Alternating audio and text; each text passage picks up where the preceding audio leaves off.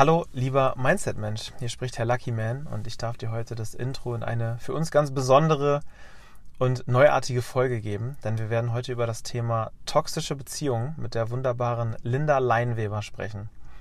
Linda ist systemischer Coach, Heilpraktikerin und Psychologin und wir sind bei TikTok auf sie aufmerksam geworden, denn dort produziert sie auf sehr, sehr nahbare Art und Weise Content rund um das Thema Psychologie und auch bei Instagram macht sie das ähm, unter dem Namen Psychologin-Linda auf beiden Plattformen, also unbedingt vorbeischauen. Und wir haben ihr die Fragen gestellt, woran erkenne ich, dass ich mich in einer toxischen Beziehung befinde? Was sind toxische Merkmale? Was mache ich, wenn ich selbst feststelle, dass ich toxisch bin? Und wie kommt es überhaupt, dass Menschen sich toxisch verhalten? Also echt eine sehr, sehr spannende Folge. Ähm, ich war am Ende selbst baff, wie viel Tiefgang diese Folge bekommen hat und äh, wie viel Mehrwert da drin steckt. Also Seid gespannt. Ähm, ich wünsche euch ganz viel Spaß beim Hören und let's go.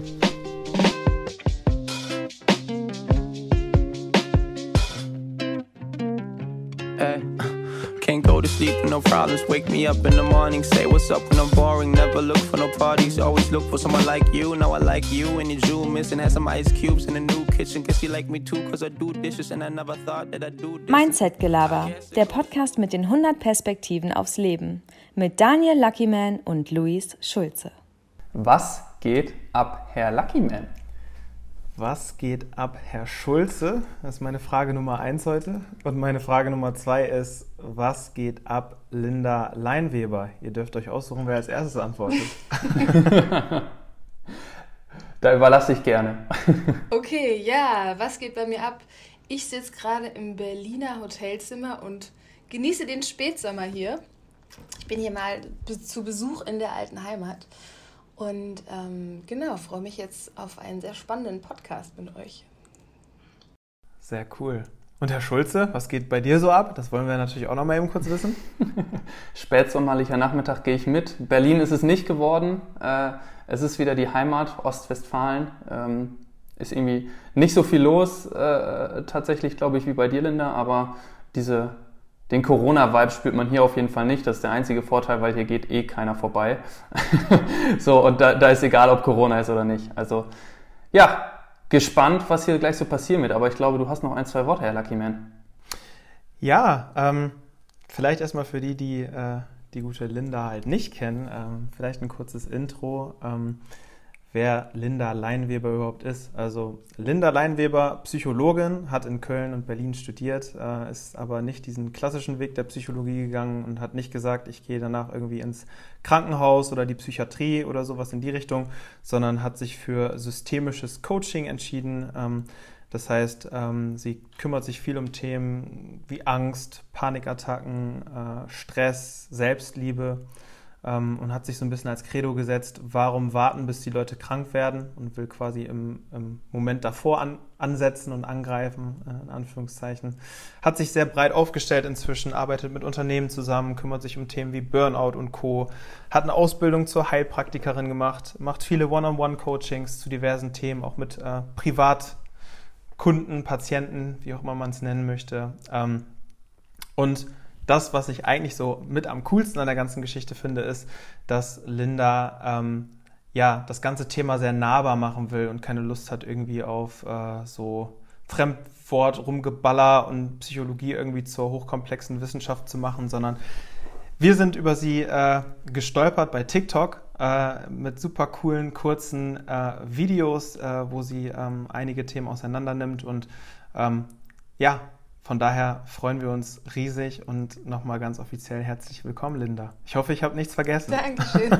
nee, du hast, äh, hast mich sehr schön eingeleitet. Vielen Dank. ja, sehr cool, sehr cool. Ähm, ja, wie sind wir, wie sind wir äh, auf Linda aufmerksam geworden? Ich habe es gerade schon gesagt. Ähm, TikTok, äh, die Plattform der Zukunft, äh, wo sich ja gerade so die jüngere Generation aktuell äh, tummelt. Ähm, da bist du, da bist du sehr aktiv, äh, Linda. Ich bin, ich bin tatsächlich über das Thema toxische Beziehungen ähm, auf dich aufmerksam geworden. Ich glaube, das war auch eins deiner Videos, was bisher so mit die größte Resonanz bekommen hat und Reichweite, ähm, wo du halt mal ganz, ganz, ganz locker runtergebrochen hast, sehr, sehr verständlich, was ist überhaupt eine toxische Beziehung, wie charakterisiert man eine toxische Beziehung und das fand ich halt so mega spannend, gerade auch in unserem Mindset-Gelaber-Kontext. Luis, Herr Schulze, wie auch immer. Wir haben ähm, ja schon über viele Themen geredet, aber das Thema Beziehung haben wir bis jetzt ja gerade so in diesem partnerschaftlichen Kontext, sage ich jetzt mal, äh, sehr, ähm, sehr bewusst vielleicht auch äh, außer, außer der Reihe gelassen. Ähm, und äh, umso cooler ist es eigentlich, dass wir da jetzt mal so richtig direkt volle Breitseite drauf eingehen können. Und das soll auch das Thema des, des heutigen Tages sein. Ja, ähm, war auf jeden Fall eines meiner, ähm, meiner angesagtesten Videos bisher. Das stimmt, toxische Beziehungen. Und ich glaube auch, es ist so ein bisschen ein Phänomen unserer Zeit. Ich will nicht sagen unserer Generation, aber es wird schon momentan sehr deutlich, ähm, dass es ganz, ganz viele Menschen betrifft, dass, dass wir in Beziehungen stecken, die uns irgendwie nicht gut tun, wo wir merken, die rauben uns mehr Energie, als dass sie uns was zurückgeben. Und ich hatte selber auch eine toxische Beziehung. Deswegen ist es für mich wirklich ähm, ein Thema, was, ähm, ja, was mir sehr nahe geht, wo ich auch jeden gut verstehen kann, der wirklich extrem darunter leidet. Und was ich jetzt aber auch ähm, schon bei ganz vielen Klienten einfach in den Coaching-Sessions aufgearbeitet habe, also es ist ja oft so, dass die eigenen Themen auch das sind, was man automatisch anzieht, hat sich dabei bestätigt. Und ich finde es auch wirklich gut, weil ich kann mich hineinversetzen, aber ich habe eben auch diese Metaperspektive in der Rolle als Psychologin, als Coach. Und ähm, habe da wirklich schöne Methoden mittlerweile für mich aufgebaut, die sehr gut helfen, dich einerseits, also ein Bewusstsein dafür zu entwickeln, was für eine Beziehung hast du, die gegebenenfalls zu heilen, wenn es möglich ist, oder aber auch dann mit einer Trennung klarzukommen, weil auch da ist bei einer toxischen Beziehung manchmal ein bisschen Unterstützung notwendig. Dazu direkt vielleicht mal die, so die erste Frage. Ähm, warum glaubst du, ähm, ist es vielleicht auch so, dass wir in einer Zeit leben, wo, wo diese toxischen Beziehungen ähm, einfach eine viel größere Präsenz haben. Also ich denke mir bei sowas halt immer, hängt das einfach auch so mit dieser absoluten Social Media Präsenz. Alles ist irgendwie transparent. Man hat total utopische Referenzpunkte im, im, Sinne von Schönheit, im Sinne von das Leben muss perfekt sein, Beziehungen müssen perfekt sein. Und wenn meine Beziehung nicht perfekt ist, dann agiere ich vielleicht auch komisch. Glaubst du, das ist, ist ein Grund dafür, dass so viele Beziehungen heutzutage nicht funktionieren?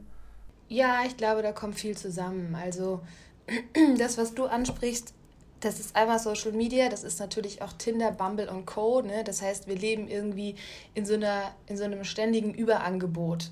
Und dann ist es ja auch nicht nur so, dass wie vielleicht das früher war, dass man sagt, okay, ich beschränke mich irgendwie auf meine Stadt oder noch extremer, ich beschränke mich auf mein Dorf, aus dem ich komme und da gucke ich jetzt, wer mir am besten gefällt, sondern wir sind ja komplett vernetzt auf der ganzen Welt. Wenn du Tinder Gold hast, dann kannst du jemanden daten, der wohnt in Amerika.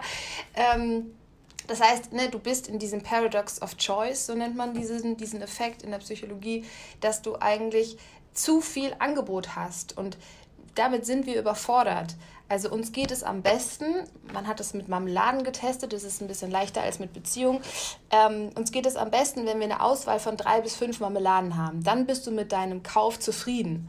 Wenn du aber 10 Marmeladen hast, 20 Marmeladen hast, dann wirst du mit deinem Kauf immer unzufriedener sein, weil du denkst, hm, vielleicht ist die andere Sorte ja doch ein bisschen leckerer, ein bisschen fruchtiger, ein bisschen prickelnder.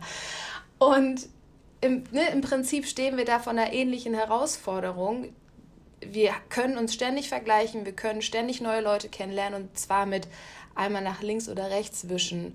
Und das ist natürlich eine andere ähm, ein, anderer, ein, anderes, ein anderer Rahmen, als das vor ein paar Jahren noch war. Also ich glaube, das spielt definitiv mit rein. Ich glaube, es spielt auch mit rein, dass wir in einer sehr individualisierten Gesellschaft leben, also wo äh, du sehr früh lernst, dass deine Bedürfnisse und das, was dir wichtig ist, ähm, das ist deine Prio 1. Ist auch erstmal nichts Verkehrtes daran. Aber wenn der Fokus dann zu stark auf dich gerichtet ist und du irgendwie gar nicht mehr lernst, dich auf andere einzulassen oder zu sagen, ja, hm, muss ich jetzt wirklich das 15. Mal umziehen und nochmal eine neue Stadt ausprobieren? Traue ich mich vielleicht auch mal echte Nähe zuzulassen, mich zu setteln und mich zu öffnen? Ähm, ist das auch cool, sich zu öffnen und Emotionen zu zeigen? Oder ist es vielleicht etwas, was man ähm, in gewissen Kreisen eher verpönt? Ähm, also ich glaube, auch das spielt mit rein. Mhm. Wir sind jetzt schon so mittendrin äh, äh, in, in, den ganzen Themen. Ich würde gerne noch mal einen Schritt zurück machen. Ähm, du hast gerade darüber gesprochen, sich auf etwas einlassen zu können, ähm, sich öffnen zu können. Ähm, und wir haben eben die ganze Zeit über das Wort toxisch gesprochen. Also wenn wir noch mal das Wort toxisch einfach nehmen, wie würdest du das so definieren als, ich sag, Negativbeispiel einer Beziehung? Ja, also eine toxische Beziehung entsteht für mich dann, wenn es beiden Partnern nicht gut geht, wenn die Beziehung der Energie zieht und ähm, in einer toxischen Beziehung ist es meistens so, dass du einen aktiven Part hast und einen passiven. Der aktive Part ist meist der, der ähm, zum Beispiel bestimmt, seid ihr euch gerade nah oder seid ihr euch distanziert. Und in so einer ungünstigen Konstellation ist das ganz oft im Wechsel. Das heißt, man, hat, man startet mit so einer Phase, die unglaublich nah ist. Das nennt man auch Lovebombing, wo der aktive Part, so nenne ich ihn jetzt einfach mal, weil es neutral ist, äh, dir ganz schnell deine Liebe gesteht, seine Liebe gesteht, wo über die Zukunft gesprochen wird, ne, wo schon so Luftschlösser gebaut werden und du hast eine extreme Nähe und der andere Part, der, der ist meistens so, dass der ähm, sich sehr, sehr stark öffnet und eher ein Problem damit hat, sich genügend abzugrenzen. Das heißt, der ist tendenziell zu empathisch, ähm, verliert sich auch so ein bisschen in der Beziehung. Das heißt, der geht voll rein und dann folgt so eine ähm, ja so ein Wegdrücken von dem aktiven Part und sagen so, nee, das ist mir jetzt zu nah, ich brauche Zeit für mich, ich fühle mich eingeengt. Das ist zum Beispiel so ein Muster, was sich ganz stark, also ganz oft wiederholt. Ähm, noch mit anderen Warnsignalen, also Future Faking, ne? Ich, wir wollen zusammenziehen, wir wollen in die gleiche Stadt ziehen, ich will heiraten und nichts von dem trifft aber irgendwie ein. Ähm, das ist ganz, ganz häufig so. Und du merkst es daran, dass der eine Part ähm, ganz starke Selbstzweifel bekommt. Das heißt, er fühlt sich nicht geliebt, es ist eine extrem unsichere Bindung. Du weißt eigentlich nie, bist du jetzt mit dem wirklich mit demjenigen nie wirklich zusammen oder nicht. Ähm, es ist ganz, ganz viel Drama, weil du immer diese heiß-kalt-Phasen hast und wirklich extreme Konflikte. Konflikte sind ja erstmal normal, aber wirklich extreme Konflikte. Und dem passiven Part, der, der sich in der Beziehung tendenziell verliert, der immer darauf achtet, dass es dem anderen gut geht, der hat oft die Position, dass ihm eingeredet wird, er ist an allem schuld. Also das Drama, was ich jetzt als aktiver Part herausfordere, das liegt nur daran, dass du dich falsch verhalten hast. Und das folgt so, dass, dass der andere eigentlich immer verunsicherter wird, gar nicht mehr weiß, was kann er, macht er jetzt richtig, was macht er falsch. Und das ist für beide extrem anstrengend, aber bei dem einen äußert sich das mehr in Selbstzweifel und ähm, ja, manche Menschen kriegen auch Panikattacken oder Ängste, weil sie so verunsichert sind und so, weil das auch so ein emotionaler Stress ist. Und der andere Part, der würde eher sagen, ne, ich fühle mich extrem eingeengt. Die andere Person, die kontrolliert mich, die ist super eifersüchtig. Ähm, ja, ich habe keinen Freiraum, ich brauche Zeit. Das ist meistens, ist meistens so die Perspektive von dem, von dem aktiven Part und der, der das in der Hand hält, ob ihr gerade euch nah seid oder distanziert. Ähm, dazu direkt mal so die Frage, was ist der Ursprung, dass solche Dynamiken überhaupt entstehen? Also warum, also es ist ja nicht so, dass jetzt jemand hergeht und sagt, jo, ich habe jetzt richtig Bock, mich hier in so eine schöne toxische Beziehung zu begeben. Ähm, das heißt, dem muss ja nochmal irgendwas zugrunde liegen, also irgendein Missstand, wahrscheinlich ja, den die Person irgendwie mit sich selbst hat oder irgendeine Überkompensation, die da dann vielleicht falsch ausgelebt wird. Oder wie muss ich mir das vorstellen? Ja, ähm, es hat viel mit deinem Bindungsstil zu tun. Also wir alle entwickeln ja einen Bindungsstil, meistens in der Kindheit, weil da erleben wir unsere erste Beziehung und die erste Beziehung ist mit unseren Eltern. Und ähm, es hört zwar keiner so gerne, aber die Beziehung zu unseren Eltern spiegelt sich oft in der eigenen Paarbeziehung wieder. Das heißt, die Dinge, die wir da gelernt und erfahren haben, kommen dann wieder hoch. Und ich sag mal, die perfekte Konstellation in Anführungsstrichen für eine toxische Beziehung ist dann, wenn du auf der einen Seite jemanden hast, der einen sehr ängstlichen Bindungsstil hat, der hat die Erfahrung in der Kindheit gemacht, ähm, wir alle haben ja eine Bandbreite an Emotionen.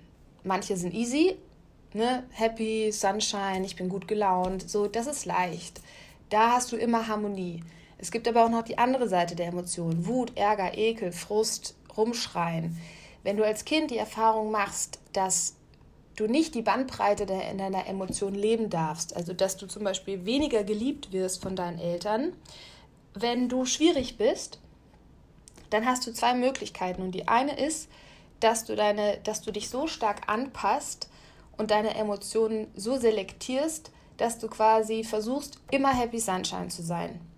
Das ist, ne, das ist jemand, der sagt, ich, ich achte erstmal darauf, dass es allen in meiner Umgebung gut geht und dann achte ich auf mich.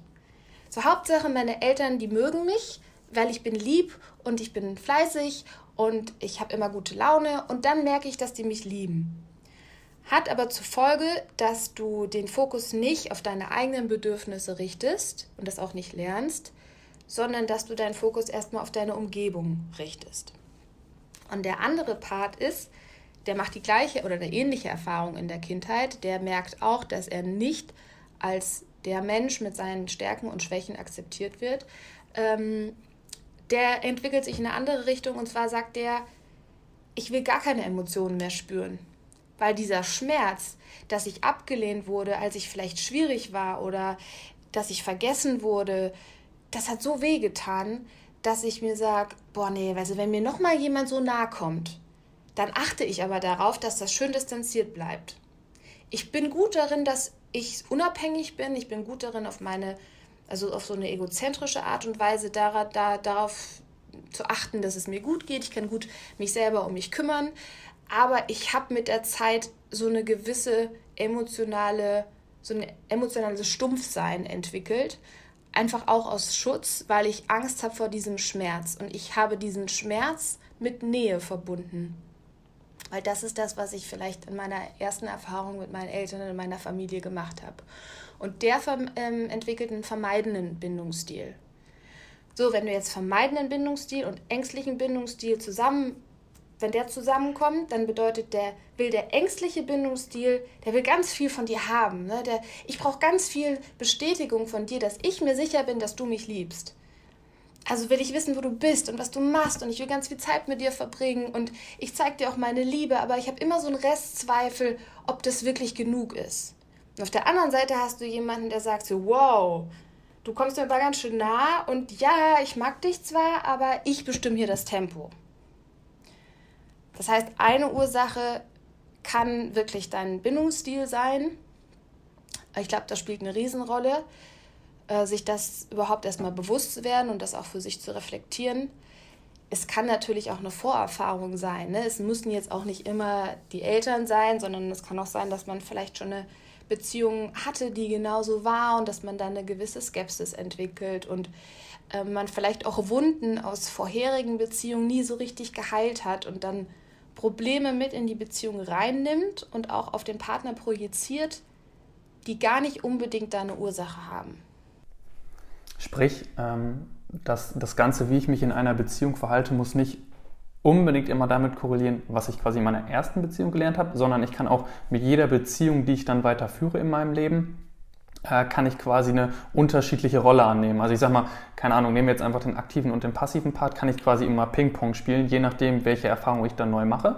Oder gibt es so einen gewissen Kern, der einfach immer in mir drin ist, der auch unveränderlich bleibt? Also kann sich meine Rolle in Beziehung dann auch ändern oder kann ich so ein Muster einfach immer wieder erkennen? Wie würdest du es sehen? Mm, also so ein Bindungsstil, dadurch, dass der sehr früh entsteht, der entsteht ja wirklich ähm, in der Beziehung zu deiner Mutter, ähm, der ist relativ stabil. Aber auf der anderen Seite, man kann sich das vorstellen wie so ein Gummiband zwischen zwei Personen. Und wenn du jetzt jemand, wenn du mit jemandem zusammen bist, der immer ganz viel an dir zieht, so dann, dann rutschst du automatisch in eine Rolle, wo du sagst, so, pff, jetzt werde ich aber ein bisschen äh, weniger aktiv, weil da zieht ja eh die ganze Zeit einer an mir. Und wenn du mit jemandem zusammen bist, der, der nicht, so, nicht so ein starkes Verlangen hat, ähm, dann verändert sich deine Rolle natürlich da auch. Es sind immer Interaktionen. Manche benutzen das Bild von so einem Gummiband, andere sagen, es gibt immer ein Plus- und Minus, Minuspol. Ich würde schon sagen, dass, dass da ein bisschen Spielraum ist und du kannst dich auch definitiv weiterentwickeln. Ne? Also selbst wenn du sagst, ähm, gut, ich, ich erkenne an mir einen vermeidenden Bindungsstil, einen ängstlichen Bindungsstil, du hast das Potenzial, trotzdem einen sicheren Bindungsstil für dich aufzubauen, aber es braucht eine Bewusstheit für dein eigenes Verhalten und auch eine Auseinandersetzung meistens mit so ein paar älteren Themen. Okay, das heißt, dieses Heilen, von dem du gerade gesprochen hast, das, das stelle ich mir tatsächlich auch ziemlich, ziemlich schwierig vor. Ähm, man muss dann ja quasi wirklich so dick down into the past so gucken, okay, was habe ich jetzt in meiner Vergangenheit erlebt, welche Punkte könnten es irgendwie sein, die mich da äh, vielleicht mal auf die falsche Bahn in Anführungszeichen gebracht haben und dann, also das klingt halt immer so einfach, ne, wenn man so sagt, okay, ja, dann musst du das halt heilen. So, äh, wie, wie, wie, wie mache ich das? Also wenn ich das für mich so feststelle, also ich glaube, es ist ja schon super schwierig, erstmal an diesen Punkt zu kommen, zu sagen, okay, das ist scheinbar ein Problem, was ich habe, diese Selbstreflexion. Ich glaube, das haben ja wahrscheinlich viele Menschen einfach gar nicht. Aber jetzt mal angenommen, ich komme an den Punkt so, ähm, was mache ich denn jetzt, um mich zu heilen, wenn ich dieses Problem habe? Ja, ähm, also man kann es ganz einfach runterbrechen. Die Umsetzung ist da nicht ganz so einfach, da gebe ich dir recht. Also, wenn du jetzt der Part bist, wo du an dir selber merkst, dass es dir schwerfällt, Nähe zuzulassen, wo du merkst, okay, wenn, wenn da irgendwie sehr viel Emotionalität mit ins Spiel kommt, dann merke ich, dass da wie so ein Selbstschutzreflex Reflex bei mir hochfährt, ist für mich der erste Schritt, dass du erstmal anfängst, deine eigenen Emotionen zu beobachten. Das kannst du zum Beispiel machen, indem du so ein Emotionstagebuch führst. Das heißt, du nimmst dir abends irgendwie fünf Minuten Zeit und fragst dich, was hat mich heute glücklich gemacht? Und was habe ich dabei gedacht? Wo habe ich es im Körper vielleicht gespürt? Und wie geht es mir jetzt, wenn ich das nochmal aufschreibe und reflektiere? Oder dich zu fragen, was hat mich heute mega geärgert? Und ich empfehle es zum Beispiel, ich mag das ganz gerne so für den Einstieg mit meinen Klienten, gerade wenn wir ein Coaching anfangen, ähm, dass, dass du eine Woche mal deine Happy Moments reflektierst und mal eine Woche deine Angry Moments. Und du bekommst ein, ein ganz anderes Verständnis dafür, was sind wirklich Dinge, die dir, ja, die dich glücklich machen. Und manchmal ist es auch so, krass, das sind ja echt, das sind Kleinigkeiten, aber du würdest tendenziell über sie hinwegsehen, wenn du dir nicht bewusst die Zeit nimmst, sie zu spüren. Und ganz oft bekomme ich auch so eine Rückmeldung, dass, dass meine Klienten sagen, so, ja, ich, ich weiß nicht, wo ich das spüre. So, ja, keine Ahnung, ich kann es dir nicht sagen, wo das im Körper ist. Aber je länger wir dann zusammen arbeiten und je bewusster sie dann mit sich umgehen, und auch wenn du es vielleicht dann irgendwann nicht mehr aufschreibst, hast du es ja trotzdem in deinem Denken dann präsenter. Dann, dann kommen solche Sachen hoch, ne? Und dann wird auf einmal bewusst, ja, für, bei mir ist es der Bauch oder das Herz oder ich habe so einen Schauer am ganzen Körper. Und ähm, das ist für, erstmal für mich ganz, ganz wichtig, dass ich wirklich lerne, überhaupt nach innen zu schauen. Perfekt ist es, wenn du es mit Meditation kombinierst oder auch mit Yoga oder Sport, weil du dann einfach ein Körperbewusstsein entwickelst und unser Körper ist Ausdruck von unseren Emotionen. Das äh, hängt ja alles miteinander zusammen. Ähm, ja, und dann ist für mich der zweite Schritt, dass ich anfange, diese Gefühle auch zu kommunizieren.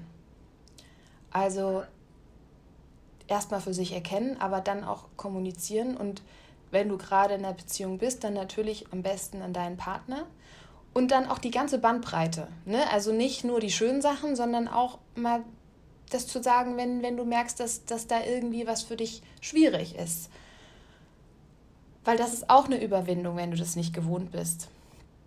Ähm, und am besten natürlich in der Ich-Botschaft. Und wenn das jetzt eine schwierige Emotion für dich ist, dann zu sagen, so, hey, ich würde mir wünschen, du machst jetzt XY, das würde mir helfen, dass der Partner auch erstens so eine Transparenz bekommt, also auch eine Möglichkeit zu wissen, ey, wie sieht es überhaupt in dir aus? Und so eine Idee, wie er jetzt auf dich zugehen könnte. Ähm, genau, das ist, das ist für mich zum Beispiel ganz, ganz wichtig. Und ähm, ja, wie soll man das sagen? Einfach mal, also einfach ist es nicht, aber es auszuprobieren. Also was passiert wirklich, wenn du dich öffnest, wenn du zum Beispiel auch mal über Dinge sprichst, die, für die du dich schämst. wenn du dich fragst, welche Rolle spiele ich in der Beziehung? Muss ich als Mann immer der schillernde Prinz sein, der irgendwie super hart ist, aber trotzdem der Gentleman, der alles im Griff hat, der keine Schwäche hat?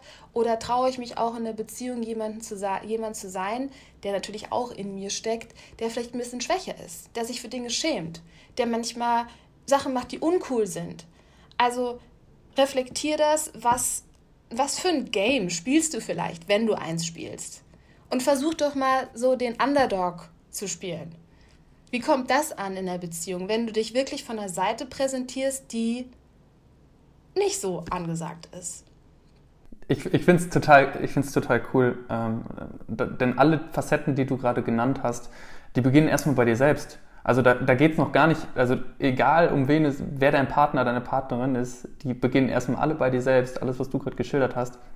Und das war zum Beispiel einer meiner Learnings in den letzten Jahren, zu sagen, okay, Egal, ob es jetzt Beziehungsebene ist, ob es Business-Ebene, Karriere, egal was, aber erstmal die Frage zu richten, okay, warum ist das jetzt in meinem Leben? Habe ich das in irgendeiner Art und Weise dafür gesorgt, dass es so kommt? Das finde ich schon erstmal so das erste Key-Learning, was ich hier so rausziehe. Egal in welchem Bezug des Lebens, ähm, die Frage lautet zuallererst erstmal, okay, was kann ich für die Situation? Und dann sich zu fragen, okay, was kann mein Partner, was kann meine Partnerin, mein Geschäftspartner, wie auch immer das dann äh, oder die Beziehung geartet ist. Das äh, finde ich sehr, sehr cool, dass du das gerade so schilderst. Ja, definitiv. Also da bin ich auch ein großer Fan davon, bei sich selbst anzufangen, weil das auch das Einzige ist, was, was wir wirklich direkt beeinflussen können. Ne? Also wir können natürlich auf unseren Partner schimpfen, auf unseren Chef schimpfen, auf unsere Eltern schimpfen, whoever.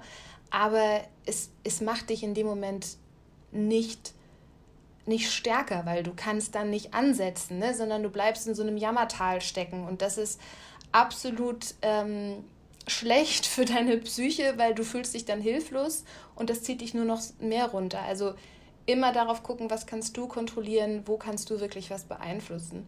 Ähm, genau, deswegen ganz, ganz wichtiger Punkt, den du gerade angesprochen hast.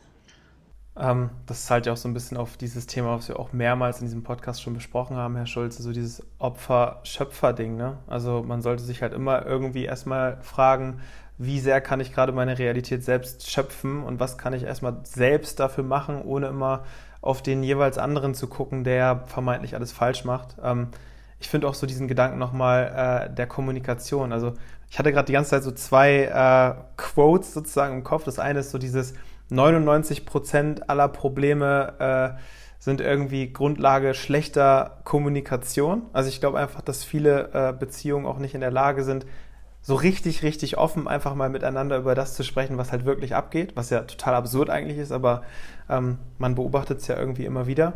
Und dann das, ähm, was du als letztes gesagt hast, finde ich auch so, so entscheidend. Einfach dieses, wenn du herausfinden willst, ob du einer Person vertrauen kannst, dann vertraue ihr doch vielleicht einfach mal. Also so dieses, diese ganzen Ängste, die man immer hat und ah, das kann schiefgehen und äh, dann ist man am Ende der, der Blödmann und der verletzt und so weiter und so fort. Ja, aber wie blöd ist es denn eigentlich, wenn du dein ganzes Leben halt äh, dir äh, ja, dich dieser schönen Seiten halt nicht öffnest, die ja auch dieses ganze Vertrauen und eine wirkliche enge Beziehung führen und so weiter äh, mit sich bringt, wenn, wenn dir das halt einfach verwehrt bleibt, weil du dich nicht traust, dich einfach mal zu öffnen. Und wenn man dann halt auch einfach mal so guckt, was ist denn das Worst Case, ähm, dann ist es ja auch ganz oft einfach gar nicht so schlimm, sage ich jetzt mal, wie es am Anfang äh, immer so klingt. Ja, ich glaube, ähm, für viele Menschen ist es schwierig, überhaupt erstmal für sich zu verstehen, was Vertrauen für sie bedeutet.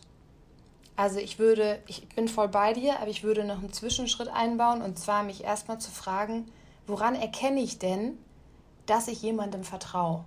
Wie verhalte ich mich, wenn ich jemandem vertraue? Und genau diese Dinge, die du dann für dich rausfindest, die in die Beziehung reinzugeben. Und wenn du dann sagst, jemandem, einen guten Freund, den ich, dem ich vertraue, dem, für den nehme ich mir Zeit. Dem erzähle ich Dinge, die ich sonst niemandem erzähle. Vor dem bin ich schwach. Ähm, da weiß ich, dass ich den immer anrufen kann. Und äh, ne, deine, deine Punkte, die dir für dich essentiell sind. Und das wirklich so konkret zu machen, dass du weißt, okay, und genau das nehme ich jetzt mit in meine Beziehung rein, weil das wünsche ich mir auch von meinem Partner und lebe das vor ich bin der absoluten Überzeugung, dass das, was wir uns aus einer Beziehung rauswünschen, also rauszubekommen, wir erstmal reingeben müssen. Das sind auch so zwei Fragen, die ich zum Beispiel total gerne mit, ähm, mit meinen Klienten behandle. Also, was wünschst du dir überhaupt von der Beziehung? Was willst du investieren? Und was wünschst du dir zurück? Und man könnte jetzt ja denken, ja, es sind doch die gleichen Fragen. Aber sie sind nicht die gleichen Fragen und es kommen immer unterschiedliche Antworten bei dem, was du sagst, okay, das bin ich bereit zu geben und das will ich aber zurück. Und es ist halt mega spannend, weil du erkennst erstmal so deinen eigenen Gap. Ne? So, warum wünsche ich mir was anderes zurück, als dass ich, ähm, ja, als dass ich selbst bereit bin zu geben? Also würdest du sagen, dass es äh, auch per se, also ich stelle mir gerade so die Frage, ob das immer etwas Schlechtes ist. Also kann es, kann es funktionieren aus deiner Sicht, dass man andere Dinge vielleicht auch einfach braucht und einfordert, als dass man sie geben kann? Äh, also ist diese gewisse Inkongruenz immer was Schlechtes oder kann das auch funktionieren? Ich glaube, es kommt darauf an, auf welcher Ebene du diese Inkongruenz hast. Also stell dir mal so eine, so eine Wasserrose vor. Ne? Und diese Wasserrose hat Wurzeln. Und diese Wurzeln, die verankern die Rose wirklich im Boden, die versorgen, die versorgt sie mit Nährstoffen, so das ist essentiell. Da stehen für mich die Werte. Die Werte hast du für dich, aber die Werte hast du auch in der Beziehung. Und da braucht es in meinen Augen einen Konsens. Aber dann hast du diesen Stängel von der Wasserrose, der, der fließt so ein bisschen im Wasser hin und her, je nachdem, wie die Strömung ist. Das spiegelt so ein bisschen deine Einstellung wider. Einstellungen können sich verändern. Einstellungen sind auch ein bisschen flexibel. Da, kann man aufeinander zugehen, da kann man Kompromisse finden. Und ganz oben, das, was du auf der Oberfläche siehst, das ist das Verhalten, was wir beobachten können. Das ist das, was ich, was ich sehe bei meinem Partner. Auch da können wir lernen, da können wir Dinge anders machen, da ähm, können wir auch verschieden sein. Aber trotzdem braucht es in meinen Augen diese Wurzeln, die, die, die euch verbinden und die euch eine Basis dafür geben, eure Individualität auf einer anderen Ebene auszuleben. Jetzt mal ähm, zu dem Thema Werte. Bei mir kam gerade so die Frage auf, ähm, A, woran erkenne ich vorab einer Beziehung, ob der oder diejenige die oder der Richtige ist? Und B, ähm, wenn ich jetzt in so einer Beziehung bin und ich merke, okay, irgendwie, irgendwie kommen wir nicht zueinander. Bis zu welchem Punkt muss ich mich hinterfragen und ab wann sagst du, okay, jetzt macht die Beziehung auch einfach so keinen Sinn? Also einmal so dieses Frühwarnsystem und das andere, wenn ich jetzt schon mitten im Prozess der Beziehung bin. Ja, ähm, also ich glaube, so in der Kennenlernphase, vor der Kennenlernphase, solltest du dir auf jeden Fall schon bewusst sein, die, also solltest du diese Fragen mal für dich beantwortet haben, ne? was ich eben gesagt habe. Was willst du in eine Beziehung reingeben und was willst du investieren? Das heißt, was wünschst du dir überhaupt von dieser Verbindung von zwei Menschen für dich ähm, rauszubekommen? Was ist dir da wichtig? Äh, weil nur wenn wir Dinge für uns bewusst haben, das wisst ihr, also es ist ja bei allen Themen so, wir brauchen eine Vision, um überhaupt dahin zu kommen und auch den richtigen Menschen quasi anzuziehen. Das ist in dem Feld auch so. Ähm, und in der Kennenlernphase ist es, glaube ich, ist, glaube ich, sehr wichtig, dass du sehr wach bist. Manchmal hilft es, wenn man so die, den hormonellen Einfluss so ein bisschen runterschraubt, weil die Hormone sorgen natürlich dafür, dass man die rosarote Brille aufhat und es auch so ein bisschen blind wird für mögliche frühe Warnsignale. Also meine Empfehlung wäre es schon, denjenigen oder diejenige wirklich auf einer Ebene von du bist Mensch kennenzulernen und weniger auf einer Ebene du bist Mann oder du bist Frau. Und das heißt manchmal, dass man körperliche Nähe vielleicht in den ersten Wochen, Monaten, ist Geschmackssache, ähm, versucht aber erstmal etwas in den Hintergrund zu bringen, weil du einfach objektiver bist und ähm, ja, du den Menschen wirklich tiefer kennenlernen kannst und du auch wacher bleiben kannst. Und dann finde ich es halt wichtig, dass du über Dinge offen sprichst. Man muss den anderen jetzt nicht überrumpeln, aber wenn du dir, wenn du dir bewusst bist, wohin die Reise bei dir gehen soll, dann finde ich das auch wichtig, das zu kommunizieren. Ähm, das ist so ein Punkt. Ein anderer Punkt ist, das hatte ich eben so angerissen. Ich finde es zum Beispiel total spannend, in der Dating-Phase mal nicht der Erwartung zu entsprechen. Also äh, plakatives Beispiel. Ich als Frau würde mich für ein Date immer super krass rausputzen, ziehe meine schicksten Klamotten an, trage wunderbares Make-up und bin den Abend immer so easy, ne? Und es gibt gar keine Probleme. Und äh, ja, klar esse ich Burger und ach, ich liebe Bier. So, und echt hasse ich Burger und ich trinke auch kein Bier. Und äh, ich hatte gar keine Lust, mich zu schminken und hätte am liebsten einen Hoodie angezogen. So, warum nicht mal genau das machen? Also ich bin wirklich ein Fan davon. Es muss jetzt nicht so extrem sein, wie ich das beschrieben habe, aber sehr früh äh, dich sehr echt zu präsentieren. Weil du merkst dann einfach, wie geht der andere damit um. Passt ihr da zueinander? Äh, ist der vielleicht genauso drauf? Und es ist ja oft so, dass man am Anfang denkt, so ich muss Cool Girl sein, du musst vielleicht der Prinz sein oder je nachdem, was für eine Rolle man sich aussucht. Und irgendwann bröckelt diese Fassade ja eh. Also ähm, ja, das ist für mich auf jeden Fall so eine Sache. Und dann in der Beziehung war ja dann eine nächste Frage. Ähm, oder wollt ihr dazu erst noch was sagen? Ja, ich will dazu tatsächlich gerade noch mal eben kurz was sagen. Also wie spannend ist denn bitte dieser Gedanke, wirklich einfach mal zu sagen, okay, ich fokussiere mich halt wirklich auf den Menschen und ähm, ich sag mal, ich glaube, viele, also logischerweise ist es ja so, dass wenn sich zwei Menschen irgendwie begegnen, erstmal ja der optische Reiz in irgendeiner Form gegeben sein muss, weil was anderes hast du ja in dem Moment erstmal nicht, wie du den Menschen bewerten kannst, in Anführungszeichen so. Und glaubst du, weil das wäre jetzt mal so meine These, dass, dass viele Menschen dann einfach in dieses Bild, was sie dann ja in dem allerersten Moment irgendwie von den Menschen bekommen, auch gewisse Dinge sich hineinwünschen. Vielleicht ja gerade auch diese, ich nenne sie jetzt mal tendenziell labileren Menschen, die dann ja vielleicht auch ein bisschen empfänglicher für toxisches Verhalten sind. Ähm, und dann gar nicht mehr so von diesem Bild wegkommen. Also so typischerweise, okay, ich verliebe mich jetzt in das Bild hübsche Mädchen, ähm, so und schreib ihr dann auch erstmal alle positiven Eigenschaften zu, weil, äh, ey, wenn die so hübsch ist, dann muss die ja auch äh, loyal und schlau und cool und easy und alles mögen, was ich auch mag und so. Ähm, und dann kommt man gar nicht mehr runter von dieser Projektion, von dieser Illusion sozusagen. Das ist, das ist doch bestimmt ein riesen krasses Problem, oder nicht? Ja, du hast gerade den Halo-Effekt beschrieben. Ah, okay. Genau. Auch gut.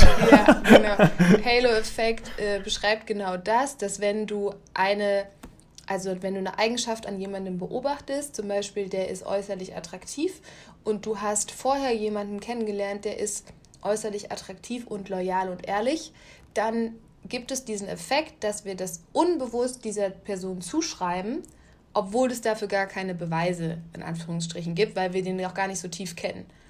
Und dann gibt es auch noch natürlich den What's Beautiful is Good Effekt. Das heißt, eine gewisse Attraktivität wird evolutionsbiologisch mit Gesundheit verbunden, teilweise auch mit Intelligenz, ähm, also mit verschiedenen Eigenschaften der Einzigartigkeit. Und klar, also ich meine, wir leben ständig in irgendeiner Art von einem Bias. Unsere Wahrnehmung ist komplett subjektiv, komplett getrügt. Ähm, da hat, hat, ist auch keiner vor geschützt. Aber ähm, ich glaube, wenn man das weiß und man auch weiß, okay, ich tendiere dazu, mich schnell zu verlieben, mich schnell zu verknallen und weil jemand eben schön aussieht, ähm, mir das zu wünschen, dass das jetzt endlich passt und dass der auch so cool ist, wie ich mir das vorstelle und genau das musst du ja in der Anfangsphase wirklich überprüfen. So, ist das jetzt mein Wunsch? Ist das die Illusion, die ich aufgebaut habe, weil ich jetzt schon so viele Beziehungen hatte und weil ich auch schon keine Ahnung, jetzt auf die 30 zugehe und jetzt müsste man eigentlich anfangen, eine Familie zu gründen. Ne? Das, diese gesellschaftlichen Erwartungen spielen ja auch rein. Wir sind ja nicht in einem zeitlosen Raum, wo man sagt, so, ey, ja, jetzt habe ich gerade so eine freie Phase, sondern das spielt ja auch bei ganz vielen Menschen mit rein, dass sie denken, so, es muss jetzt einfach mal funktionieren. Und ähm, ja, da spielt es auf jeden Fall mit rein, dass ich, dass ich glaube, dass der Wunsch manchmal größer ist ähm, als die Dinge, die ich in der Realität wirklich wahrnehme. Okay, weil dann stellt sich ja zwangsläufig jetzt die nächste Frage. Ähm, also klar, es klingt immer in der, in der, Theorie immer sehr, sehr easy, aber du hast jetzt gerade äh, so schön formuliert, äh, man sollte sich von diesen ganzen hormonellen Dingen freimachen. Ähm, Gibt es da, also der einzige Weg, den ich, den ich da jetzt so sehe, wenn ich das so äh, mal reflektieren müsste, wäre ja, ähm, komplett reflektiert alle Situationen sozusagen zu, zu betrachten? Oder gibt es da irgendwie so eine Technik, wo man sagt, okay, also du hast gerade schon so ein paar Sachen gesagt, so auf körperliche Nähe am Anfang äh, vielleicht ein bisschen verzichten und solche Dinge, die mhm. sowas vielleicht noch weiter triggern würden. Aber also ich kenne einige Menschen, ähm, die einfach so anfällig für diese rosarote Brille sind. Mhm. Ähm, was würde ich denen denn raten, ich kann den ja nicht, also weißt du, worauf ich hinaus will? Ja. Ich kann den ja nicht einfach sagen, ja gut, ja, dann musst du, musst du das halt reflektieren. Ja, nee, da, so. das, das, das wäre, glaube ich, da könnten viele nicht so viel mit anfangen. Ähm, also ich finde zum Beispiel gut, sich zu fragen, während einem Date mit jemandem, bist du gerade, wie bist du gerade im Vergleich zu einem Treffen mit deinem besten Kumpel? Und wie bist du im Vergleich zu deinem Verhalten, wenn du alleine bist? Also inwiefern unterscheiden sich diese Rollen? Ähm, und das ist, also ich, ich sage nicht, dass man in jeder Lebenssituation gleich ist, ne? aber einfach sich dazu fragen, okay, ähm, habe ich die, kommuniziere ich meine Bedürfnisse genauso, äh, bin ich genauso vielfältig oder spare ich vielleicht gewisse Dinge aus, weil ich denke, dass sie vielleicht in dem Moment nicht gefallen könnten.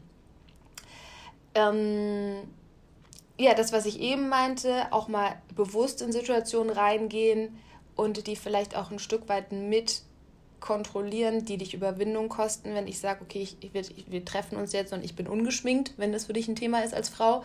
Oder ähm, ja, auch mal so ein bisschen ungewöhnlichere Sachen zusammen machen, äh, wo man sich kennenlernt, vielleicht, keine Ahnung, äh, zusammen eine Wanderung machen, keine Ablenkung, man ist mehrere Stunden unterwegs, vielleicht gibt es auch irgendwie eine spontane Situation, wo man zusammen eine kleine Krise bewältigt. Also sich auf einer Ebene wirklich kennenlernen, wo man sagt, das, das, das hat für dich was mit dem realen Leben zu tun. Oder über deine Probleme zu sprechen und zu gucken, wie geht der andere damit um. Geht er auf dich ein? Ähm, kann er die Fragen stellen? Ist er interessiert? Oder ist er eigentlich nur damit überfordert? Im Prinzip so, ich finde, so du, sich vorzustellen, wenn ich jetzt wirklich ein tiefes Interesse an diesem Menschen habe, was kann ich tun, damit er mich so kennenlernt, wie mein Leben auch aussieht? Und dass er auch eine Idee davon kriegt, was ist dir wirklich wichtig. Voraussetzung ist, dass du selber weißt. Mm, Im Fall, also, und es kann natürlich auch Menschen geben, wo du sagst, so, hey, den, den, den finde ich jetzt irgendwie spannend, aber den will ich gar nicht tief kennenlernen. So, natürlich kannst du mit dem direkt knuschen und Sex haben und wenn das gerade das ist, was du willst, dann go for it. Aber auch da sich eine bewusste Unterscheidung zu setzen, ist das jetzt wirklich jemanden, den ich tief kennenlernen will?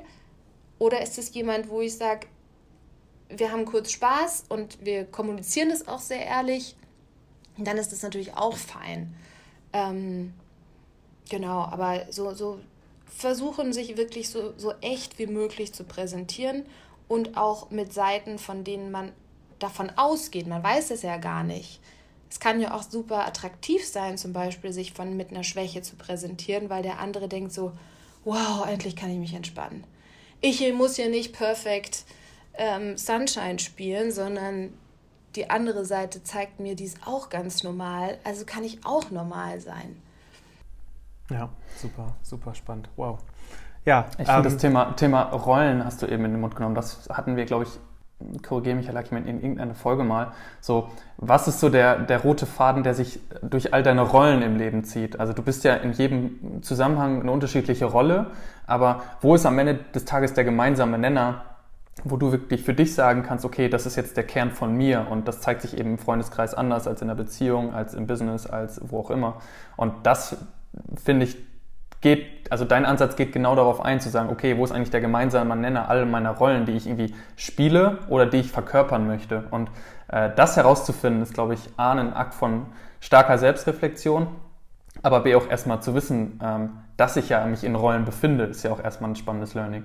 Zu sagen, okay, ich bin nicht überall gleich, sondern ich bin jetzt bei meinen Eltern bewusst so und bin bei meinen Freunden bewusst so, weil die das irgendwie von mir erwarten. Und wie viel Erwartungshaltung ist wirklich von außen und wie viel quasi ist das, was von innen von mir kommt. Ähm, ganz, gute, ganz guter Backlink zu, zu einer vorherigen Folge. Und vor allen Dingen auch einfach so zu äh, gucken, so wie anstrengend war das jetzt für mich so innerlich, was ich gemacht habe. Ne? Also ich glaube, je mehr man so in seinem Core einfach ist und einfach so ist, wie man halt ist, desto weniger ist man vielleicht auch so, ich sag jetzt mal, geistig erschöpft danach. Und ich glaube, wenn man halt so eine gewisse Rolle halt spielt, die man ja eigentlich nicht ist, ähm, dann merkt man das, glaube ich, auch einfach am Ende des Abends oder so, wenn man dann so denkt, oh, krass, gut, das war jetzt irgendwie anstrengend. Äh, das vielleicht nochmal. Und, äh, und dann können wir auf die, äh, den zweiten Teil deiner Frage eingehen, Herr Schulze, sorry. Aber ähm, nochmal so auch dieser Punkt ähm, in Bezug auf die Erwartung. So, äh, man, man geht immer so durch die Welt, jetzt aus der Männerperspektive mal gesprochen, so, okay, und äh, ich will die Traumfrau haben. So. Und ähm, das ist so mein Bild und die muss das haben und die muss dies sein und die muss das machen und bla da gibt es ja wirklich auch in meinem Umfeld viele, äh, äh und ich würde mich da wahrscheinlich auch nicht zu 100% von frei machen, die, äh, die so durch die Welt gehen. So. Und dann sich aber wirklich mal die Frage zu stellen, so, okay, ähm, wenn diese Traumfrau in mein Leben kommen soll, wie weit bin ich denn jetzt eigentlich noch weg von dem Traummann, äh, der das Match zu dieser Traumfrau sein muss? Und einfach mal mit der Perspektive durch die Welt gehen, okay, eine Traumfrau, die fällt erstens nicht vom Himmel, du hast gerade von Visionen gesprochen, ähm, und zweitens halt auch so, ähm, was, ja, was kann ich reingeben? Du hast es gerade ja eigentlich schon perfekt formuliert äh, in diese Beziehung, um halt auch der Traummann zu sein. Weil warum sollte sich eine Traumfrau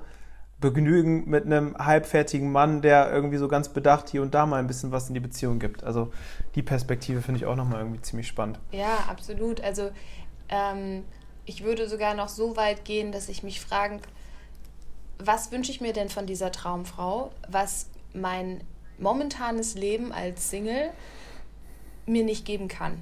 Was ist das? Um das mal wirklich so knallhart runterzubrechen, mhm. was wirklich so der, der Mehrwert für dich aus einer Paarbeziehung ist. Und ähm, für mich war das, war das auch ein Prozess, mein Leben erstmal so zu gestalten, dass ich damit total happy bin. Und nicht zu erwarten, dass ich jetzt in eine Beziehung komme und dass durch die Beziehung mein Leben sich zum Glück hin verändert ich meine, das ist ein abgedroschener Spruch und alle sagen immer, ja, du musst für dich alleine glücklich sein, bevor du in eine Beziehung gehen kannst. Aber ich glaube, auf dieser Grundlage wird es halt nochmal sehr konkret, ne? dass, dass man sagt, okay, was ist es denn das, was, was mir ohne die Beziehung fehlt und kann ich nicht erstmal mein Leben wirklich für mich so rund gestalten, dass ich happy bin und dass ich genau das ausstrahle, was ich mir vielleicht auch von meiner Traumfrau wünsche. Also das, was du sagst, ne? dieser Traummann hm. zu werden. Und ich wollte auch noch das eine kommentieren, was du eben gesagt hast. Also, ähm, ob, das, also ob man das selbst spürt, ne? ob man gerade im Chor ist und wie viel Energie einem das raubt. Ja, 100% unterstreichen finde ich ganz, ganz wichtig. Und es können halt auch so Kleinigkeiten sein, wie ich war, bei mir war das zum Beispiel so, für mich ist Schlafen total wichtig. Für mich ist Sport wichtig, für mich ist Gesundheit wichtig. Und in dieser toxischen Beziehung war ich mit äh, einem Mann zusammen, der es geliebt hat, unter der Woche drei, vier Mal auf irgendein Event zu gehen und, weiß ich nicht, um zwei ins Bett zu fallen. Ich hatte aber einen Job, wo ich um 6 Uhr aufstehe. Ich habe das eine Zeit lang mitgemacht, weil ich natürlich cool sein wollte, weil ich auch zeigen wollte, so, hey, ihr seid irgendwie alle hier so lockere Berliner, ich kann das auch. Obwohl das halt gar nicht zu mir gepasst hat. Und hier ein Free Drink und äh, ja, irgendwie spaßige Gespräche und innerlich habe ich mich in mein Bett gewünscht. Ich wollte weder Alkohol trinken noch irgendwie an diesem Ort sein, aber ich habe es halt einfach mitgemacht und das über Monate. Und das raubt ja am Anfang Energie, aber aus diesem, ich habe wenig Energie, können auch Panikattacken entstehen oder können Schlafstörungen entstehen oder kann vielleicht sogar eine Depression entstehen, weil du dich, weil du immer mehr das Gefühl hast, dass du dich selbst verlierst und dass du gar nicht mehr auf das achtest, was dir wichtig ist, sondern dass du dich einfach mitziehen lässt. Und diese Erkenntnis, die tut am Anfang mega weh, weil man das Gefühl hat, das zieht dir irgendwie so den Boden unter den Füßen weg und man kommt sich selber so dumm vor und schämt sich vielleicht sogar dafür. Aber wenn du dann weitergehst und dann das als Chance nimmst, jetzt eben zu definieren, was für dich wichtig ist und was dir gut tut, dann ist es eine Riesenmöglichkeit, für dich selbst zu wachsen. Wow, ja, auf jeden Fall. Also krass, ja. Lass uns, lass uns, äh, ja, lass uns nochmal auf Louis Part 2 Frage äh, vielleicht kurz eingehen und nochmal irgendwie, also ja, innerhalb einer Beziehung so, wie, wie, wie gehe ich, wie gehe ich damit um? Genau, das, genau, das war die zweite Frage. Also das, das, der eine muss auf jeden Fall lernen, die Nähe zuzulassen. Da bin ich ja eben schon drauf eingegangen. Und für den anderen ist es das Thema Abgrenzung. Das heißt, wenn du in so einer Konstellation bist mit jemandem, der sehr egozentrisch ist und mit jemandem, der tendenziell eher so eine ängstliche Bindung hat, der eine muss lernen, die Nähe zuzulassen, der andere muss lernen, sich selbst abzugrenzen. Ergo, verstehen, was ist dir wichtig, das zu kommunizieren. Im Prinzip ähnlich auch, ne? Unangenehme Gefühle zeigen. Ähm, ja, das, äh, das auch mal Nein zu sagen, auch mal Dinge, die vielleicht, wo man denkt, so wow, okay, ich weiß, der andere wünscht es sich, aber ich spüre für mich, ist es das heute nicht, die, über seinen eigenen Schatten zu springen und zu sagen, ich spüre, ich brauche heute was anderes, für sich Me-Time einzuplanen, wirklich in der Woche sich das zu reservieren, darauf zu achten, dass, dass ich nicht mich komplett über die Beziehung definiere, sondern dass es immer Teile in meinem Leben gibt, die mir gehören. Sei das irgendwie dein Sport, den du machst, sei es Meditation, sei es früh schlafen gehen, sei es vorm Spiegel stehen und äh, verschiedene Klamottenstyles auszuprobieren, weil du das einfach liebst, Musik machen, egal was, was, wo du sagst, okay, ich weiß, das habe ich früher gerne gemacht als Single, aber seitdem ich in der Beziehung bin, mache ich das nicht mehr. Meine Freunde, da auch Zeit verbringen, meine Familie und das sich wirklich bewusst zu erlauben in der Beziehung, das sind für so, ist für Menschen, die da, die da eine Tendenz haben, zu empathisch zu sein, mehr auf die Bedürfnisse der anderen zu achten als auf die eigenen, ein riesengroßes Thema. Und da finde ich es halt wichtig, dass man das jetzt auch nicht so, so dominant und plump dann mit in die Beziehung bringt, so von wegen so, ey, ist jetzt hier meine Me-Time, du hast ja nichts zu suchen, sondern das auch immer entsprechend halt erklärt, das transparent macht und da so ein, so ein Framing mit reinbringt, dass je besser es mir geht, je mehr ich darauf achte, dass ich mein Strahlen behalte, dass, dass ich die Dinge tue, die mir wichtig sind, desto eher kann ich auch diese Strahlen mit in die Beziehung bringen. Mhm. Ähm, Nochmal noch mal eine Frage äh, oder eine These, die mir jetzt dabei nochmal so in den Kopf kam, als ich jetzt dabei nochmal über die Ursachen für toxisches Verhalten nachgedacht habe. Ähm, Glaubst du, ich würde es jetzt einfach mal behaupten, ähm, Menschen, die aus ähm, elterlichen Verhältnissen kommen, wo die Eltern sich halt früh getrennt haben oder sowas in die Richtung, ist, äh, ist so eine Konstellation zuträglich dafür, äh, ja, sich toxisch in einer Beziehung zu verhalten? Also würdest du da eine Korrelation sehen? Oder kommt es wahrscheinlich, so wie so oft im Leben, kommt es halt drauf an. Ähm, aber äh, ich habe gerade so den Gedanken, dass, äh, dass da schon häufig eine Korrelation bestehen könnte, wenn halt diese Ablehnung, vielleicht genau durch diese Trennung der Eltern irgendwie das Gefühl der Ablehnung in einem entstanden ist, dann hätten, hätte man da ja schon das klassische Problem. Oder wie, wie siehst du das? Es kann passieren, du kannst dich aber auch abgelehnt fühlen, wenn deine Eltern noch zusammen sind. Also ich würde sagen, Scheidung ist da jetzt nicht so ein quasi ein Garant dafür, dass das dann sich bei dir so entwickelt. Es kann ja auch sein, dass deine Eltern sich getrennt haben und du empfindest es sogar eher als eine Erlösung, weil endlich diese Konflikte aufgehört haben in der Familie und du hast eine sichere Bindung zu deinem Vater, eine sichere Bindung zu deiner Mutter, ihr habt ein super Verhältnis.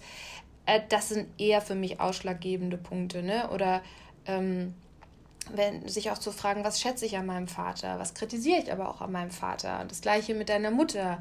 Und welche Verhaltensweisen entdeckst du an dir selbst, die du von deinen Eltern kennst. Auch das mögen wir ja nicht so, dass wir ähm, ja, uns vielleicht irgendwann unseren Eltern ähnlicher sehen, als wir uns das wünschen. Aber das ist ja ein unbewusstes Modelllernen. Ne? Und das, das finde ich wichtiger zu reflektieren oder auch das eigene Konfliktverhalten mal zu beobachten und dann das zu vergleichen mit dem Konfliktverhalten, was du vielleicht von deinen Eltern kennst. Und in welche Rolle rutschst du da? Kennst du da vielleicht Ausdrücke, die du selbst verwendest von deiner Mutter, von deinem Vater? Das finde ich viel, viel entscheidender, als jetzt pauschal zu sagen, Eltern sind getrennt oder noch zusammen. Okay. Ähm, wir sind zwar in der Zeit schon ein bisschen fortgeschritten, aber eine, eine Facette der ganzen Geschichte würde ich ja trotzdem noch mal ganz gerne ansprechen. Und zwar, ähm, wir haben es jetzt im Laufe äh, des Podcasts schon mal so ein bisschen implizit angesprochen, aber dieses Thema der Eifersucht vielleicht noch mal ganz kurz äh, explizit angesprochen. Ähm, würdest du sagen, auch da wieder eine These meinerseits, äh, Eifersucht ist doch oftmals irgendwie das Ergebnis von, ich bin mir selbst nicht sicher, ob ich genüge, ob ich gut bin, ob ich irgendwie äh, liebenswert bin. Und je größer dieses Gefühl in mir ausgeprägt ist, desto eher bin ich wahrscheinlich auch übermäßig eifersüchtig. Das heißt, Eifersucht und toxisches Verhalten, würdest du da eine Korrelation sehen? Wahrscheinlich schon, oder? Ähm, ja, also ich würde sagen, Eifersucht kann sehr stark mit Selbstzweifel zusammenhängen, so wie du es jetzt beschrieben hast. Und wenn ich mit einem hohen Selbstzweifel in eine Beziehung gehe, dann kann es sich so äußern, dass ich zum Beispiel sehr, sehr stark klammere, dass ich den anderen kontrolliere und dass ich denjenigen einenge. Ne, so diese ängstliche Bindung. Ähm, es kann aber auch damit zusammenhängen, Eifersucht, dass ich schon Erfahrungen mit Betrug gemacht habe und dieses Erlebnis noch nicht aufgearbeitet habe, was für mich zum Beispiel ein anderes Paar Schuhe ist. Ja, das, das heißt, du musst nicht unbedingt in einem toxischen Verhalten stecken und kannst trotzdem eifersüchtig sein. Ähm, und ja, aber das, was, die, was diese beiden Phänomene verbindet, ist oft der Ursprung deiner Bindung. Und wenn die eben unsicher ist, wenn die ängstlich ist, dann spielt Eifersucht ganz oft eine Rolle. Okay. Ich finde jetzt mal so äh, ganz generell ein Gedanke, der mir gerade kommt. Ähm, in der Tiefe deiner Aussagen fällt mir vor allem ein, ein, eine Sache auf, so, es ist okay, sich helfen zu lassen. So, es ist okay, auf Perspektiven von anderen Menschen zu hören. Egal, ob es jetzt im Bereich Beziehung oder sämtlichen anderen Bereichen ist, das wird mir gerade nochmal so, so richtig klar, weil das ja häufig auch den Job, den du ja am Ende des Tages ausübst, häufig mit so einem ja, Fremdscham oder das könnte peinlich sein und so zu tun hat. Aber ich finde einfach so dieses, diese Modelle, die du ansprichst und, und äh, die Themen, die man für sich gar nicht so selbst erkennen kann, wenn man nicht gewisse Techniken hat, da einfach eine gewisse Klarheit drüber zu erzielen, ist nichts, was ich mit, mit Scham konnotieren muss oder mit Peinlichkeit, sondern es ist einfach ein sehr, sehr natürlicher Prozess, der äh, ja vollkommen normal und natürlich ist, wenn ich, wenn ich ihn auch anstoße. Das wird mir gerade nochmal so bewusst und ich glaube, das ist auch cool zu sagen für, für all die, die irgendwie zuhören, weil äh, das ja am Ende des Tages etwas ist, wo, ja, wie gesagt, viel mit Peinlichkeit oder Scham äh, assoziiert wird. Ja, das stimmt. Ich glaube auch, dass diese, dieses Schamgefühl oft hochkommt, weil wir halt so wenig darüber wissen. Ne? Also wer weiß schon, wie Therapie, wie Coaching aussehen kann. Und deswegen finde ich es auch super, dass wir heute darüber reden und deswegen will ich auch sonst so viel darüber teilen, damit es einfach ein bisschen greifbarer wird. Und genau dieser Effekt, den du jetzt bei dir ähm, beobachtet hast, ähm, ist eigentlich genau das, was ich erzielen will. Ne? Zu merken, so, ey, sind ganz normale Fragen, kann auch jeder im Prinzip für sich selbst beantworten. Manchmal ist es einfach leichter, wenn da jemand ist, mit dem du redest, der dich auch wieder daran erinnert, der dir vielleicht nochmal eine andere Perspektive schildert. Aber es ist kein Hexenwerk und es ist auch nichts, was irgendwie ähm, ja, was, was, was jemanden peinlich berührt werden lässt, sondern ich finde, das ist eher etwas, worauf du stolz sein kannst. Wenn du sagst, ey, ich nehme diese Zeit für mich, ich nehme die Zeit für meine Beziehung und ich will wirklich mich verstehen, ich will auch diese Interaktion verstehen, das sind ja immer Wechselwirkungen und ich bin bereit, da zu investieren und zu lernen. Ich wäre auch ein großer Fan davon, wenn wir das alle schon in der Schule lernen würden. Fand ich auch super. ist momentan noch nicht die Realität, aber im Prinzip ist es für mich wirklich was, was du dir aneignen musst.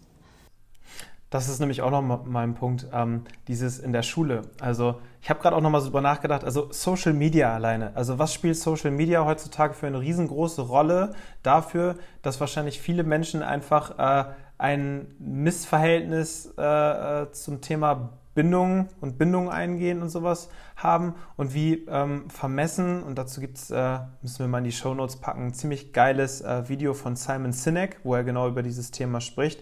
Ähm, so, wie vermessen das eigentlich ist, dass wir unseren Kindern oder der jungen Generation oder wie auch immer wir es nennen wollen, oder uns ja auch, wir sind ja auch davon betroffen, ähm, niemand hat uns gezeigt, wie wir mit Social Media umgehen. So, niemand hat uns irgendwie beigebracht, so, okay, pass auf, das ist irgendwie Instagram, das ist irgendwie cool und das ist aber auch eine gewisse Fake-Welt und eine Idealwelt, die dir da gezeigt wird. Das heißt, damit solltest du so und so umgehen.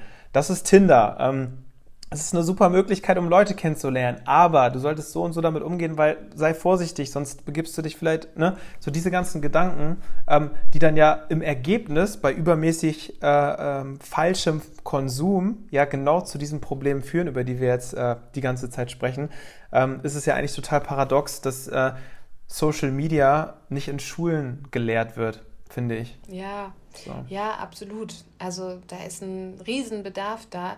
Ich glaube, die technische Entwicklung hat da so ein bisschen die Institution Bildung überholt. Also ich fände so, ja, Social Media, Selbstfürsorge, wie lernst du überhaupt auf dich zu achten? Was, wie lernst du auf deine Gefühle zu achten, zu verstehen, was tut dir gut, was sind Beziehungen, wie, was ist, wie, wie gehe ich in Beziehungen rein? Aber ähm, auch andere Themen, wo ich mir manchmal denke, so wow, ich bin da echt, wir sind da so wenig befähigt.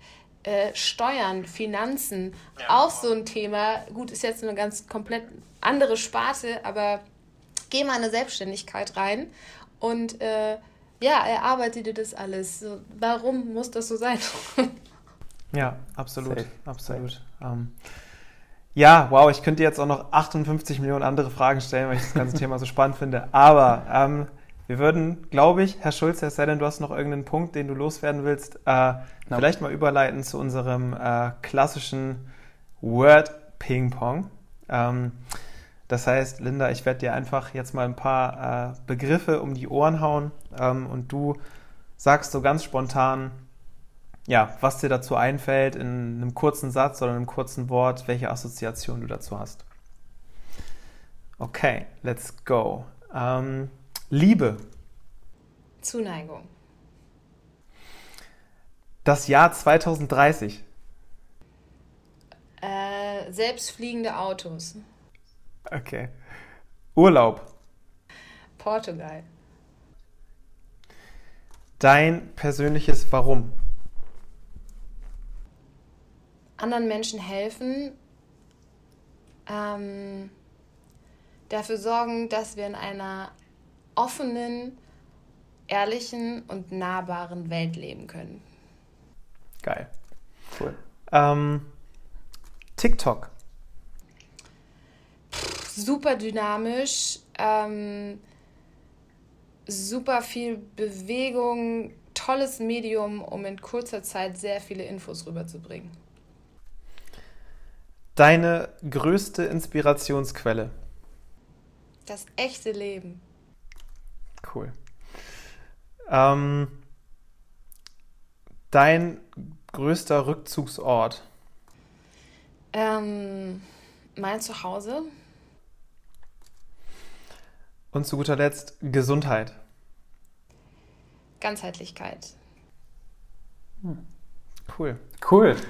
Danke dir. Ja, danke dir, Linda. Äh, ja, wir sind, wir sind äh, mal wieder zeitlich ein bisschen übers Ziel hinausgeschossen, aber ich glaube, das ist, das ist okay. Ähm, ich glaube, äh, ja, wir haben hier echt jetzt eine Stunde richtig, richtig viel super, super wertvolle äh, Sachen irgendwie besprochen. Also an der Stelle schon mal ein riesengroßes Dankeschön einfach an dich, Linda. Also es ist Danke wow. Dir. Also ich glaube, das ist echt eine Folge. Ähm, da kann man einiges für sich mitnehmen, egal an welcher Stage in seinem Leben man ist. Ähm, Soweit würde ich jetzt schon auf jeden Fall gehen. Und ähm, es fällt mir fast schwer, äh, da jetzt ein cooles Wrap-up draus zu machen, wo man jetzt nochmal die, die wichtigsten Dinge irgendwie äh, raus, rauszieht. Ich habe versucht, zwischendurch mal ein bisschen was mitzuschreiben. Wir haben über Love Bombing, Future Faking gesprochen, immer dem anderen die Schuld geben, äh, das übermäßige Bedürfnis nach Freiräumen,